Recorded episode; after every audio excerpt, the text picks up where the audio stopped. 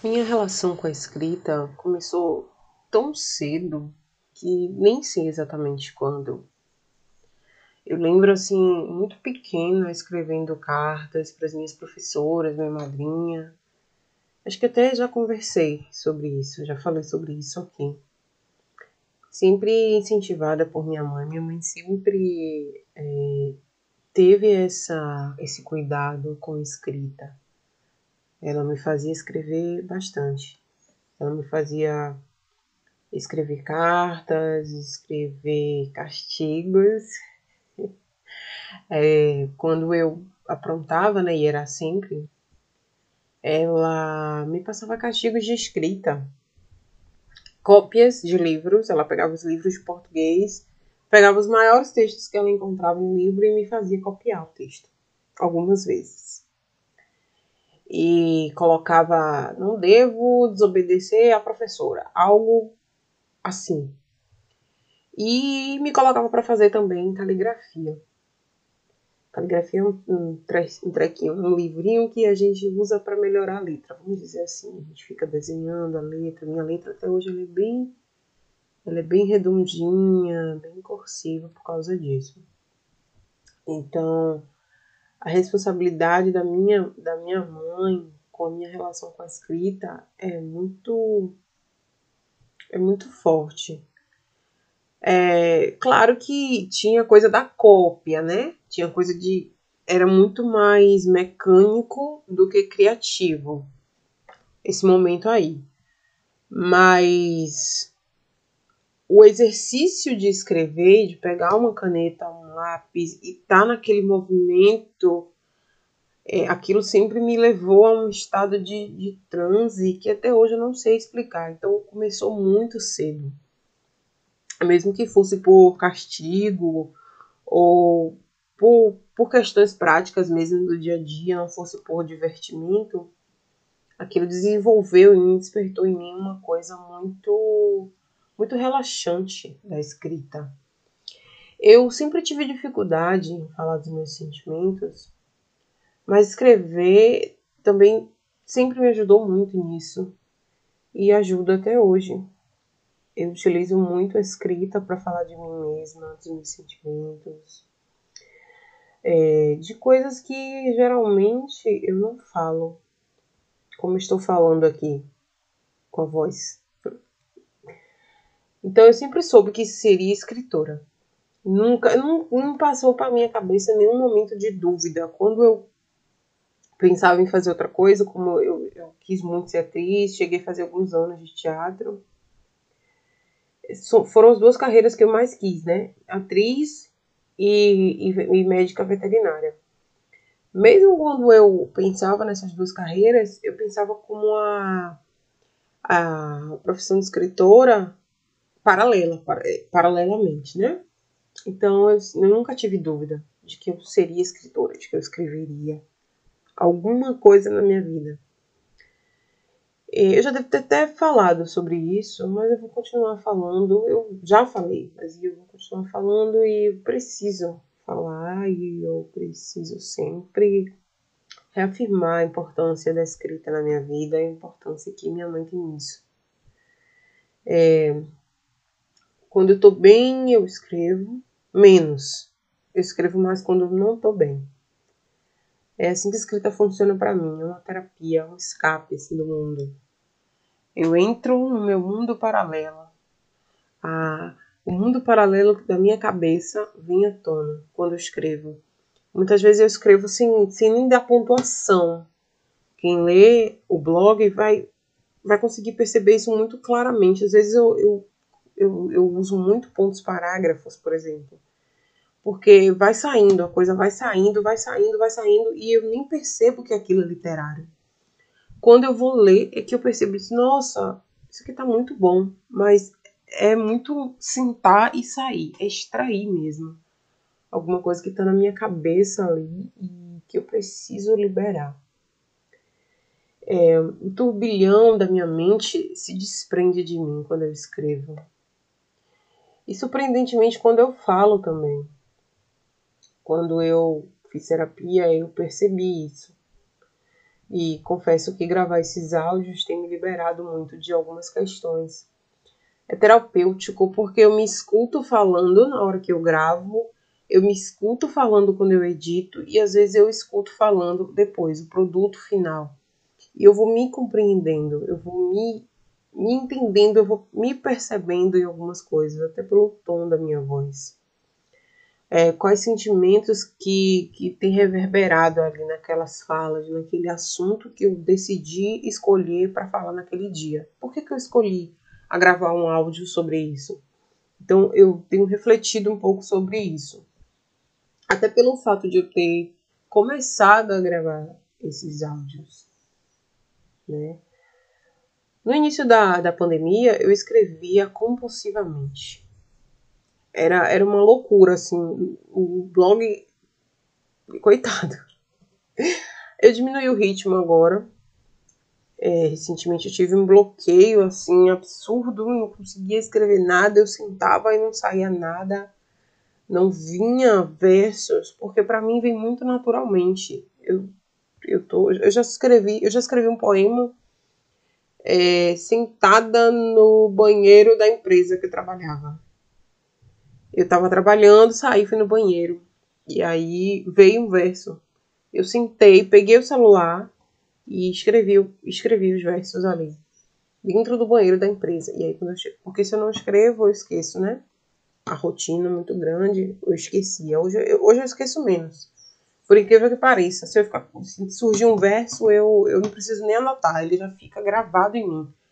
Mas essa ocasião que eu estou contando tem cinco anos, então eu tinha uma vida muito mais corrida do que eu tenho hoje. Então, para mim, foi muito natural, mas nos últimos tempos, nos últimos, sei lá, três meses, dois, dois meses, talvez menos, eu estava tendo um bloqueio assim muito grande para escrever literatura. Mas esses dias eu consegui escrever um poema lindão. tá lá no blog. Eu, eu amei, assim, quando eu escrevo uma coisa muito boa, eu, eu fico feliz, eu falo que é muito boa. Também quando eu escrevo porcaria, eu falo que é porcaria. Como eu já falei lá no blog algumas vezes. Então, durante a pandemia também, eu organizei, reescrevi, é, revisei um livro de contos eróticos que eu devo publicar no futuro, se eu estiver viva no futuro publiquei os Amores Diversos, como eu já falei. Aliás, esses meses de pandemia e quarentena foram bastante produtivos para minha criatividade, para minha mente, porque eu não paro quieta. Minha mente precisa encontrar sempre formas de sair de mim mesma. E às vezes é muito insuportável conviver com a gente mesmo, né? E com os pensamentos autodestrutivos que vêm, com, com a falta de com a falta de apoio a nós mesmas. Às vezes a gente não, não se apoia, não se ama suficientemente.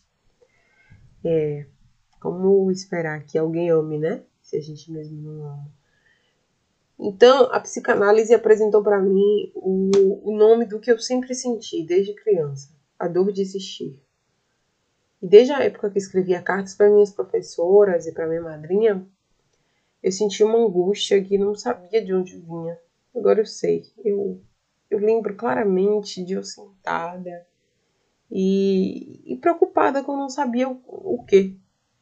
E, e a escrita me levando para um lugar que eu, não, que eu também não sabia o que era. E então, essa angústia vem de mim mesma, da minha vida. Poucas pessoas percebem, perceberam isso, mas eu sempre fui um pouco sombria Fui uma criança sombria, uma criança fechada em mim mesma. Porque eu sempre disfarcei bem. E assim eu escrevia histórias, né, para conseguir disfarçar histórias trágicas. Eu levava é, o que eu sentia para os meus textos. E para o que eu faço hoje em dia também. Que era para essa, essa criatividade toda, essa esse anseio de estar tá sempre fazendo alguma coisa, de estar tá sempre descobrindo alguma coisa, essa curiosidade. Então eu fazia é, paródias na escola de músicas, eu sempre fui muito criativa, sempre fazia bem os trabalhos da escola que utilizassem esse meu lado criativo. Análise de música, trabalhos escritos, teatro, dança. É, na, é, na adolescência eu escrevi, dirigi, produzi e atuei uma peça sobre o modernismo, lá no meu amado Colégio Severino Vieira. Antes disso, já no ensino, ainda no ensino básico, né, no ensino fundamental, eu, eu funcionava como uma líder no meu grupo de amigas. Eu que regulava os trabalhos, produzia trabalhos quando precisavam ser trabalhos criativos. Eu lembro que eu fazia, a gente fazia coreografias, eu coreografava a, as músicas. Ainda bem que minhas amigas estão por aí, elas não vão deixar. Uma vez a gente fez uma peça de um programa que era apresentado por Angélica na época. Era um programa chamado Videogame, que era dentro do video show. A gente reproduziu esse programa dentro da sala de aula. Então eu fiz aquelas fichas que a Angélica segurava, eu fiz microfone, eu me vesti igual a Angélica. Eu fui a Angélica. eu me vesti e me penteei como Angélica na medida do possível, né, gente? Porque, peraí. Mas minha mãe tinha uma calça de couro e eu fiquei me achando, assim, foi muito legal, eu lembro muito disso. A gente era oitava série, se eu não me engano. Então eu sempre gostei muito de fazer isso, eu sempre precisei, eu sempre senti uma necessidade muito grande de reverberar essa criatividade. E hoje eu percebo que essa criatividade faz parte dos, me dos mecanismos de fuga de mim mesma. E, sinceramente, eu espero que eu não precise tanto assim de, dessas fugas durante a vida. Porque eu espero morrer cedo. Eu espero continuar escrevendo e liberar a melancolia e angústia que me consomem, mas não por muito tempo. Porque eu sei que também se eu for viver tanto, como é o costume das, das pessoas velhas da minha família, que a minha. Tem uma avó que tem 95 anos. Eu sei que se eu for viver tanto, em um determinado momento, esse, esse arcabouço criativo não vai mais existir. Eu não vou mais ter disposição. Então, o que, é que eu vou fazer?